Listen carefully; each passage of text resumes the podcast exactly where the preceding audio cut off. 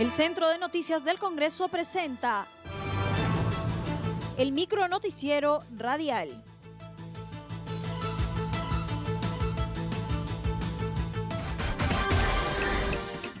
¿Cómo están? Los saluda Claudia Chiroque. Hoy es lunes 20 de julio y estas son las principales noticias del Congreso de la República.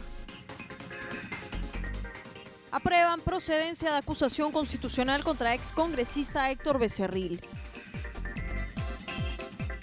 Cuatro denuncias constitucionales contra el excongresista Héctor Becerril Rodríguez, que comprenden diversos delitos, entre ellos el de organización criminal, concusión, cohecho pasivo y patrocinio ilegal, fueron declaradas procedentes por la Subcomisión de Acusaciones Constitucionales. Las denuncias acumuladas que obtuvieron 14 votos a favor fueron presentadas en el periodo anterior por los excongresistas de distintas bancadas. María Foronda, Richard Arce Cáceres, José Marvin Palma y Gloria Montenegro Figueroa. Las denuncias también comprenden infracciones a la Constitución en sus artículos 39, 43, 44 y 93 referidos a la vulneración de los deberes del Estado, de funcionarios y trabajadores del sector público y de la inmunidad parlamentaria. También durante la sesión se declaró procedente una denuncia presentada por la fiscal de la Nación, Zoraida Ábalos Rivera, contra varios ex magistrados. Los acusados son el fiscal supremo Tomás Galvez Villegas, el ex juez supremo César Inostroza Pariachi y los dos ex consejeros del desaparecido Consejo Nacional de la Magistratura, Orlando Vázquez Benítez y Julio Gutiérrez Pede. La acusación es por la presunta comisión de los delitos de tráfico de influencias agravado, cohecho pasivo impropio y de organización criminal contenidos en el Código Penal. En comisión de fiscalización familiar de mandatario dijo estar impedido de contratar con el Estado. En comisión de fiscalización expuso Freddy Herrera Vegaso, cuñado del presidente de la República, para que informe sobre las consultorías o locaciones de servicio prestados al programa subsectorial de irrigaciones adscritas al Ministerio de Agricultura durante el año 2015-2019. Sostuvo que la consultoría en el programa subsectorial de irrigaciones PCI fue de conciliador con relaciones comunitarias indígenas cuyo fin era obtener la licencia social para la ejecución de una represa. Agregó que consultó con diversos abogados que le refirieron que no había conflicto con la norma de contrataciones.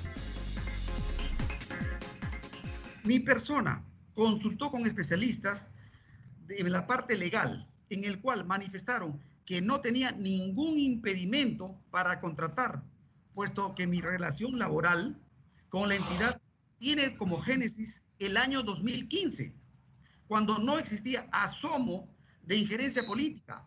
Asimismo, se manifestó que dicho servicio fue continuo, como lo he expresado, así como personalísimo y sostenible en el tiempo, hasta lograr el objetivo, lo cual sí se concretó. Fue viable la suspensión del servicio. Dicho argumento fue consultado en su momento, por la cual la labor del objeto de la prestación del servicio resulta ser de acciones de la función de consultoría.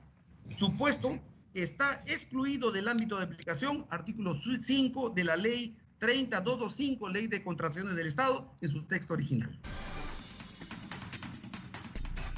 El titular de la comisión, Edgar Alarcón, resaltó que la forma como ha sido contratado Herrera Vegaso podría suponer un direccionamiento en el programa. Quisiera hacer una precisión con nuestro invitado, el señor Freddy Herrera. Usted está haciendo referencia a que sus contrataciones están basadas en la ley 30225, en el artículo 5, que dice supuestos excluidos del ámbito de aplicación sujetos a la supervisión del OCE. Y en esa misma línea, en la misma ley, en el capítulo capítulo 3 dice condiciones exigibles a los proveedores, porque entonces era un proveedor del Estado. Dice artículo 11, impedimentos.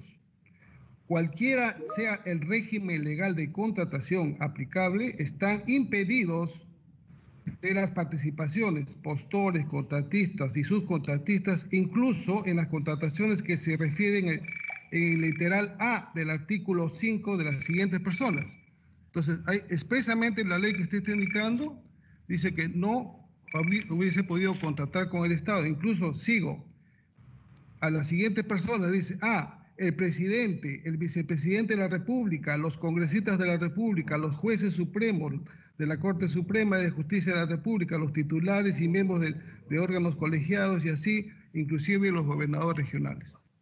O sea, no es de acuerdo al, artículo 5, el inciso A, usted podía haber contratado. Ahí expresamente la ley también dice que está impedido de contratar y hay los impedimentos precisos.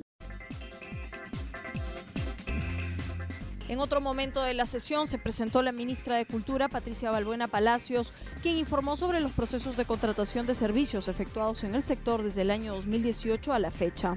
Refirió que no tuvo decisión en el requerimiento de ejecución de pago por órdenes de servicios de Richard Cisneros Caballero, porque en el cargo que ostentaba no se encargaba de la parte administrativa, sino de la estratégica.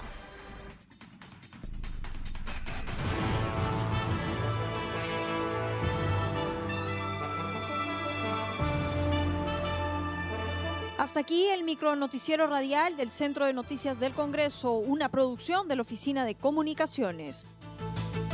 Los invitamos a visitar nuestras redes sociales y sitio web www.congreso.gov.pe.